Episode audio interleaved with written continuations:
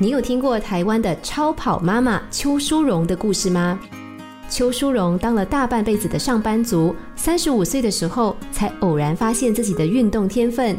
经过长时间的锻炼之后，她挑战马拉松比赛，陆续打破纪录，拿下大奖。因为跑步，她认识了很多志同道合的好朋友，四处比赛，圆了她环游世界的梦想。听起来很棒，不是吗？可是，二零零八年在法国的一场比赛中，邱淑荣的脚底冒出了水泡。她本来不以为意，没想到小小的水泡竟然引发败血症。从医院醒来的时候，她赫然发现自己的右脚全被切除，左脚掌也被切掉了三分之一。她在医院昏迷了十多天，两度被医生宣告不治。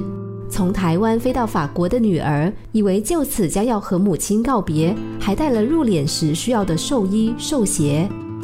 可想而知，对于一个马拉松选手而言，没有什么比失去双腿更可怕的事了。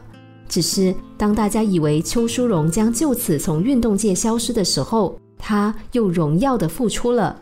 虽然不能跑步，但是她装着一只骑脚踏车，还代言台湾的身障运动会。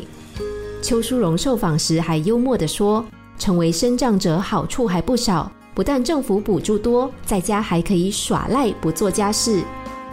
那么惊人的乐观，真是让人敬佩。而让他振作起来的动力究竟是什么呢？”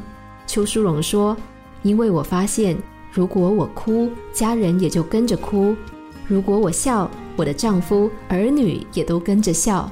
这样，我怎么能不笑呢？”这位超跑妈妈很清楚地认知了一点：烦恼的根源其实不在于身障与否，而是在于自己的心。人心是非常奇妙的东西。一样的有钱人，有些快乐，有些忧郁；一样的穷人，有些乐观，有些悲观；一样漂亮的人，有些知足，有些贪得无厌；一样其貌不扬的人，有些自信，有些自卑。